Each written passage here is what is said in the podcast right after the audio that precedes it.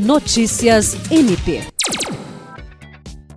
A Operação Tempestade, desencadeada pelo Grupo de Atuação Especial de Combate ao Crime Organizado GAECO do Ministério Público do Acre, com apoio da Polícia Militar e Secretaria de Estado de Justiça e Segurança Pública, resultou na apreensão de 60 quilos de cocaína e na prisão de 36 integrantes de organização criminosa.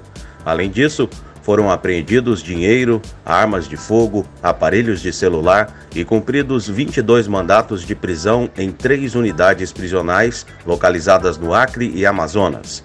A ação ocorreu simultaneamente em cinco cidades acrianas e em Manaus e foi coordenada pelo promotor de justiça Bernardo Albano, que passa a ser o novo coordenador do GAECO.